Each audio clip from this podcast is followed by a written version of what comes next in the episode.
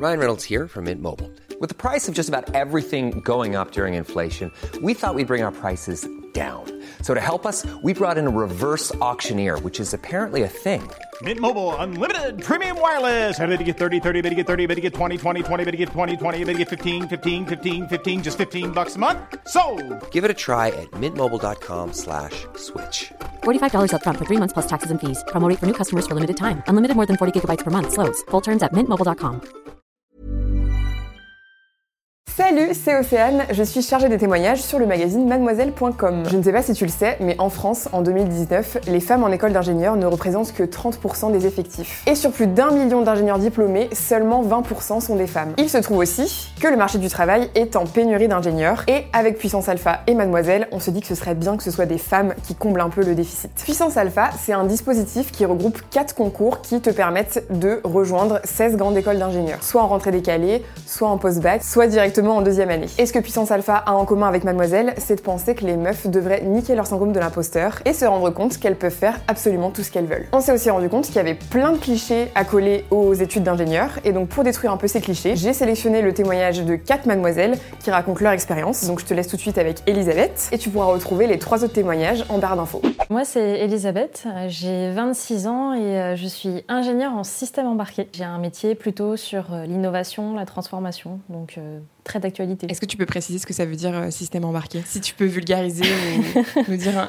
En gros, euh, les systèmes embarqués, c'est tout ce qui est autonome en énergie, en fonctionnement, et qui va être sensible avec euh, des capteurs. Ça va échanger avec l'environnement, avec les humains, et surtout, ça va servir les humains. Faire des études d'ingénieur, est-ce que tu avais imaginé? Faire ce type d'études Eh ben pas du tout. Je pense que jusqu'au jour où j'ai décidé d'aller en, école d'ingénieur, euh, pour moi, euh, c'était pas fait pour moi parce que j'avais euh, des images assez euh, clichés en fait de ce que c'était. Je me voyais pas du tout faire ça.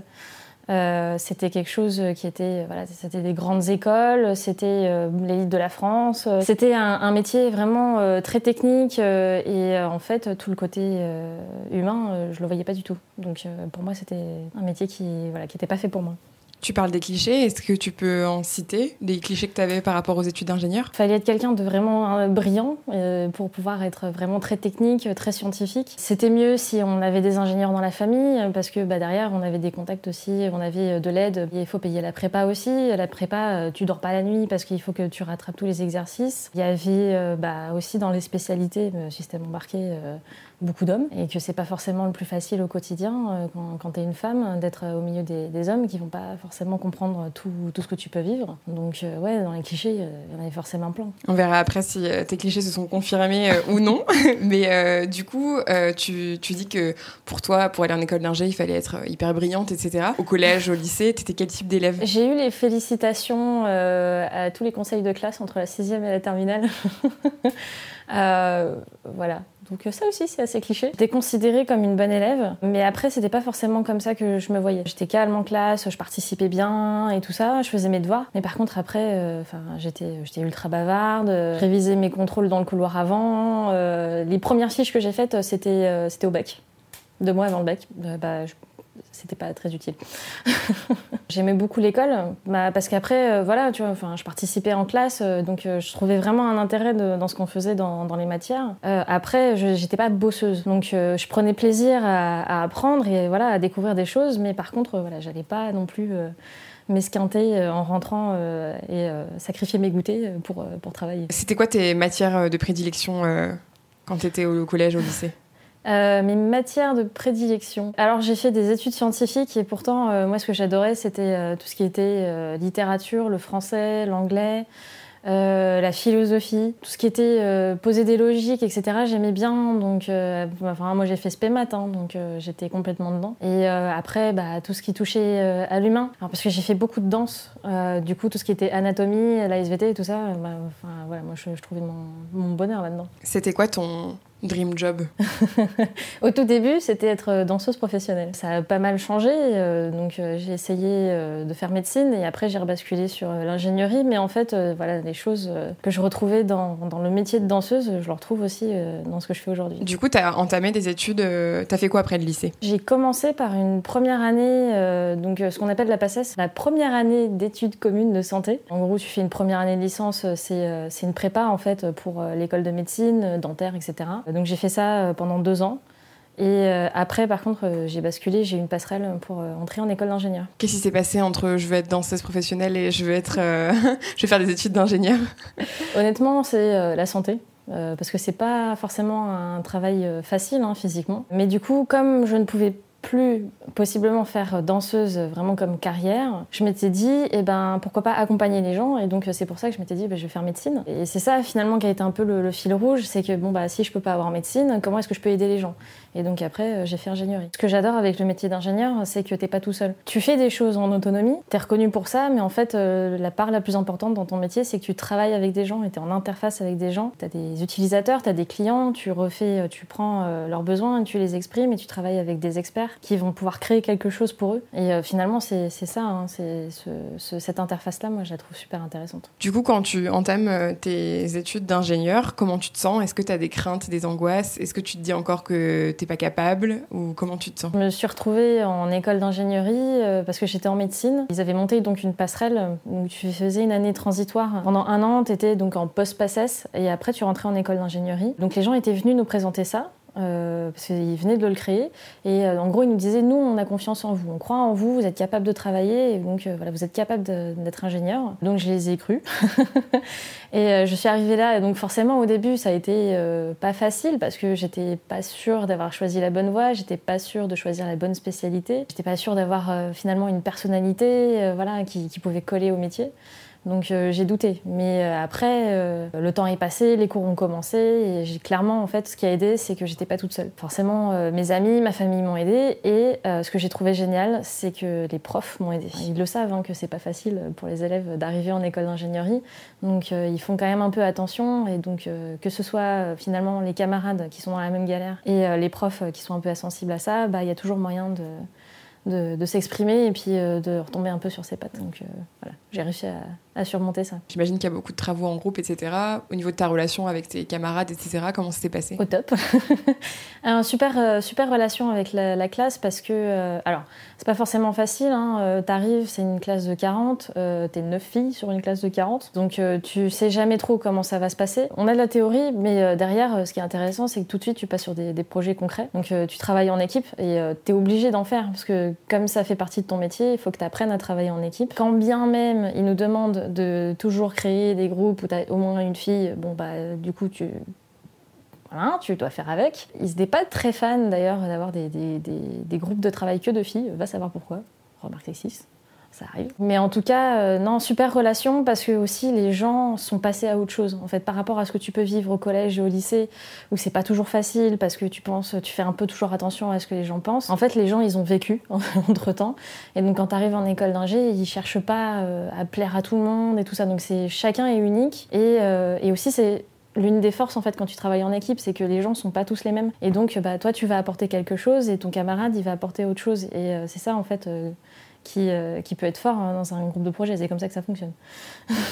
c'est vrai qu'il y a eu quand même une grosse différence avec avant, quand tu es en PACES, tu as beaucoup de filles quand même. Avec euh, les métiers de la santé, euh, souvent c'est comme ça, c'est un cliché inversé. Quand tu arrives en école d'ingénierie, euh, dans la classe, ouais, tu te poses des questions. Tu te dis, est-ce que euh, on va retrouver finalement ce, cliché de, geek euh, voilà, qui, qui va peut-être pas forcément être très à l'aise avec les filles et tout ça? Est-ce que ça va être euh, compliqué de travailler avec eux et tout ça? Et en fait, euh, pas du tout. Bon, il y a de tout, hein, forcément, euh, dans, les classes, mais euh, franchement, en tout cas, moi, je considère que j'ai eu de la chance dans la classe. Les filles étaient intégrées, les filles s'entendaient bien aussi, parce que ça peut être un peu compliqué hein, quand il n'y a pas trop de solidarité. Donc là, vraiment, c'était bien. En plus, l'avantage, c'est que moi, j'étais dans une spécialité très masculine. Mais j'étais dans une école où il y avait plusieurs spécialités. Donc en fait, tu peux aussi sortir de ta classe et tu peux retrouver des filles qui sont dans d'autres spécialités, qui sont en agroalimentaire, qui sont en robotique, euh, donc euh, plein de spécialités différentes. Et euh, voilà, ça te, ça, te, sort un peu de l'univers ultra masculin, ça c'est sûr. Une rencontre qui m'a marquée dans mes études, c'est ma marraine de promo. On a un système comme ça quand tu arrives en, en cycle ingénieur, ben tu peux venir de plein d'endroits différents. Et donc, tu vas pas forcément connaître beaucoup de personnes. Et donc, pour te donner un premier repère, parce qu'en fait, tu arrives, tu dois commencer tout de suite à travailler et tout ça. Euh, donc, on te propose d'avoir un parrain ou une marraine qui va t'accompagner, qui va te donner des, des conseils et tout ça. Moi, c'est une marraine que j'ai eue quand je suis arrivée euh, en post-PACES. Donc, elle aussi, elle avait fait médecine. Donc, en fait, elle, elle savait quoi ce que j'avais vécu. C'est devenu une super pote, en fait. Elle m'a tellement poussée pendant toutes mes études. C'est. c'est- une fille assez incroyable parce que quand ça allait pas, elle était là. Quand ça allait, elle était là. Quand je galérais dans une matière, elle m'envoyait euh, à la bibliothèque. Elle me donnait euh, des titres de livres pour faire des exercices. Euh, quand je galérais dans ma recherche de stage, elle était derrière moi à me pousser à relire mes lettres de motivation. Elle était tout le temps là et même en fait quand je faisais des activités dans les associations, elle était là aussi. Après, clairement, quand tu es autant là, forcément, tu deviens une pote. Et même aujourd'hui, hein, elle continue à me pousser dans ce que je fais parce que je suis sortie de l'école, donc je commence ma carrière et donc elle est encore là. Est-ce que euh, tu as regardé euh, les, nouvelles offres? Est-ce que tu as euh, contacté les gens, etc. Est-ce que voilà, tu, montes ton réseau? Donc, c'est une amie pour la vie. Alors mon expérience dans l'associatif pour l'école, au top aussi, parce que effectivement c'est une part très présente dans la vie de l'école, parce que souvent ils vont te dire, ben en fait les études, c'est une chose, mais ça fait pas tout. Et il euh, n'y a pas que à travers ça que tu vas te construire en tant qu'ingénieur. Donc c'est important de faire des choses à côté et euh, de continuer à être curieux, de continuer à apprendre, etc. Donc euh, en fait, dans mon école, il y, avait de tout. Tu pouvais avoir forcément le BDE, mais tu avais aussi du culturel, tu pouvais apprendre des langues, tu avais de la musique, du sport, tu avais de, de l'humanitaire, du tutorat, enfin plein, plein, plein de choses. Tu pouvais faire vraiment ce que tu voulais. Euh, moi, j'ai fait des choses assez peu conventionnelles parce que j'ai fait de la représentation étudiante. C'est des trucs qui branchent pas beaucoup de gens en général, mais euh, ça veut dire quoi? Bah, J'étais euh, représentante des élèves au conseil d'administration de l'école parce que bah, voilà, il en faut bien. Et euh, franchement, c'était cool parce que euh, tu sors un peu du côté scolaire, parce que tu as une relation longtemps avec les élèves, tu représentes un peu euh, ce, dont ils ont besoin, etc. Et en même temps, bah, tu es avec l'administration, tu es avec la direction. Donc tu as aussi une autre relation avec les gens qui, qui, sont autour de toi dans l'école, en fait. J'ai fait du culturel et tout ça, de la photographie, donc on avait pas mal de, de projets cool. Moi, finalement, ce qui m'a le plus marqué, c'est l'un des derniers projets que j'ai fait. En fait, on était dans un, dans un réseau d'écoles, on avait une association comme ça qui, qui formait les, BDE. Euh, donc c'est national. Donc en fait, euh, bah, tu dois faire campagne, tu dois monter une liste et derrière, euh, tu dois créer des, monter des congrès, créer des, des, formations pour des gens qui sont partout en France. On a fait une campagne à distance. On était partout en France. On se faisait des réunions Skype. on, on avait euh, des Google Docs, on faisait tout en collaboratif. On s'est retrouvés, on s'est super bien entendu. Par exemple, tu vois, euh, enfin, on t'apprend pas forcément à créer ton réseau, mais alors déjà ça c'est super quoi. Tu, continues à rencontrer des gens euh, à travers ça, et puis après tu fais des, formations avec les BDE, donc.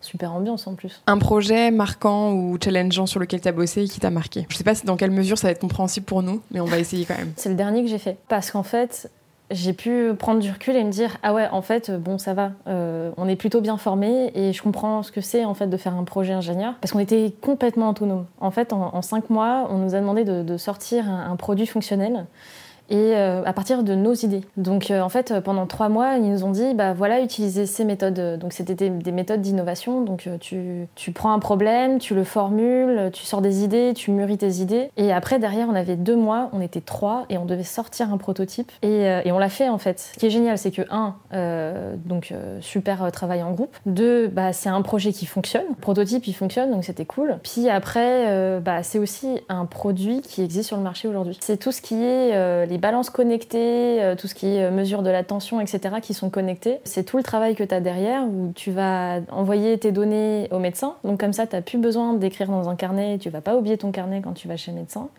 Et euh, aussi, bah, ça va gérer automatiquement. Si toi, tu te rends pas compte que ton état change de santé, et bah, en fait, euh, quand tu prends tes mesures, ça peut te dire attention, est-ce que vous présentez tel, tel, tel symptôme? Si oui, euh, vous devriez contacter votre médecin, etc. Et donc, en fait, ça, change complètement la vie du patient hein, quand, il, quand il est tout seul chez lui à faire ses mesures.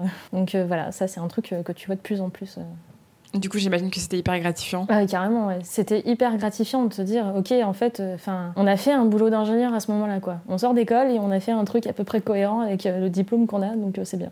Il y a une autre partie qui est souvent revenue dans les témoignages d'école d'ingé, c'est toute la partie soirée, intégration, etc. Il y a aussi, je pense, beaucoup de jeunes femmes qui craignent beaucoup cet aspect-là euh, l'intégration, etc. Euh, toi, comment tu l'as vécu? Je l'ai vécu, c'est ma propre expérience et enfin franchement, je pense que chacun a sa propre expérience. C'est un peu l'avantage aujourd'hui. Hein. Forcément, il y a eu un énorme travail sur sur ces activités-là. C'est ultra médiatisé, forcément. Donc tout le monde fait vachement attention en fait. Hein. Au niveau de l'intégration, en fait, tu choisis vraiment ce que tu fais. Tu as les soirées, tu as les jeux vidéo, tu as les chansons paillardes. si t'as pas envie, t'as pas envie, tu le fais pas. Enfin, moi, je me souviens même, on avait un, on avait un parcours, un, parcours d'obstacles. Il fallait commencer par un shot. Si t'avais pas envie de commencer par un shot, tu commençais pas par un shot, mais tu pouvais quand même faire le jeu idiot avec, avec tes copains. J'ai un peu touché à tout. Euh, j'étais pas à toutes les soirées, etc. Parce que, voilà. Mais par contre, j'étais tout le temps en after work. Euh, parce que tu es avec toute l'école, tu discutes, euh, voilà, tu, tu, rigoles bien. J'ai des copains qui étaient à toutes les soirées, qui s'en sont très bien sortis. J'ai des copains qui, étaient qui, qui, qui, faisaient juste les associations, qui n'étaient pas aux soirées et qui étaient très bien intégrés quand même. Donc c'est vraiment, tu, tu, choisis comment tu, comment tu, tu vis ta, ta, vie en fait dans l'école. Est-ce qu'il y a une leçon sur toi-même ou sur la vie dans sa globalité que, ton, que tu tires de tes études en école d'ingé? Comme j'étais pas de l'idée que c'était un métier très technique, etc. Je me suis dit, mince, euh, en fait, euh, comment est-ce que je vais me sentir prête en sortant de l'école? Est-ce que je vais vraiment être capable de faire un métier d'ingénieur en sortant? Quand j'ai fait mes études, en fait, j'ai compris, en fait, le métier d'ingénieur, c'est euh, savoir, euh, savoir évoluer, savoir s'adapter, continuer à apprendre tout le temps. Et donc, en fait, ben, enfin, c'est normal de pas se sentir prêt en, sortant de l'école. Et donc, en fait, faire des études d'ingé, c'est un peu une leçon de vie en soi, en fait. T'apprends à vivre ta vie derrière. Donc, euh, je pense que vraiment, c'est ça que j'ai vraiment ressenti de mes études, c'est de me dire, ok, en fait, la vie, c'est savoir continuer à apprendre. Tous les clichés euh, que j'avais pu avoir avant les études, ils se sont plutôt pas du tout confirmés, notamment parce qu'en fait, tu une diversité impressionnante quand tu es en école d'ingénieur. Les gens, ils viennent, ils viennent de partout. Tu tous les milieux sociaux, tu des gens, ils viennent de DUT, ils viennent de médecine maintenant, ils viennent de prépa, y en a, ils font des prépas intégrés, ils viennent de licence. Euh, pas forcément scientifique d'ailleurs. Chacun a son parcours. Et euh, donc tu te retrouves là-dedans, tu as un melting pot euh, fou. Et bah forcément tu vas trouver des gens qui collent à tes clichés mais euh, par rapport à tous les autres que tu as, tu t'en sors très bien, quoi. Je pense que c'est vraiment la plus grosse transformation que j'ai eue quand j'ai fait mes études d'ingé. C'est que je suis partie du principe que c'était ça, en fait, on allait formater des gens, on allait euh, les mettre dans la case ingénieur, et euh, très vite j'ai compris que, bah, en fait, le métier d'ingénieur, bah, il n'est pas tout seul, en fait. L'ingénierie, et dans l'ingénierie, t'as tellement de métiers et ça, ça, peut coller en fait à plein de personnalités différentes. Finalement, ça peut être très important de jouer sur, euh, sur la carte de toi-même. Et euh, moi, je trouve ça franchement, euh, franchement cool et plutôt sain d'esprit en fait pour toi. Du coup, là, ça fait combien de temps que tu es sortie d'école et est-ce que tu as trouvé du boulot tout de suite? Donc en fait, moi, ça fait un an que je suis sortie de l'école d'ingénierie. C'est particulier parce que j'ai fait une deuxième formation derrière. J'ai fait un master spécialisé en, en alternance. Par contre, en fait, depuis mon stage de fin d'études, je suis dans la même entreprise. J'ai fait un stage euh, d'ingénieur et puis ils m'ont dit tiens, euh, ça, si tu cherches pour un master spécialisé, euh, est-ce que tu irais pas dans telle équipe? Et puis même en fait aujourd'hui ils me disent bah tiens, avec le travail que tu as fait sur ton alternance, reste avec nous sur, sur un projet. Je suis tombée dans une entreprise qui qui me fait confiance. Donc moi, oui, j'ai trouvé du boulot tout de suite en, sortie d'école. Et puis euh, voilà. Si tu avais euh, une, euh, une, meuf devant toi qui était un peu comme toi quand tu étais, quand étais au collège ou au lycée, c'est-à-dire qu'elle était brillante mais qu'elle ne se l'avouait pas et qu'elle avait peur de pas être assez bien, etc., pour faire des, des, des études d'ingé, qu'est-ce que tu aurais envie de lui donner comme conseil ou... En fait, j'aurais envie de, de, lui casser tous les stéréotypes qu'elle a en fait, sur les études d'ingénieur. Elle connaissait rien, hein, Elisabeth, quand elle était au collège, de lui expliquer mais c'est quoi euh, le métier d'ingénieur et euh, qu'est-ce que c'est de faire des études d'ingénierie. En fait, euh, ça n'a rien à voir avec le fait de, créer l'élite de la France. Hein. oui, il y en a, ils sont brillants et ils font des choses absolument folles pour, pour le pays. Mais finalement, tu as tellement de, métiers d'ingénieur que, quelle que soit la façon dont tu, étudies et quels que soient les sujets qui t'intéressent, tu peux trouver un métier qui, qui, te correspond en fait. Et tu seras, tu seras ingénieur, mais du coup, voilà, ça sera ton métier à toi. Merci beaucoup. Bah, cool. Merci.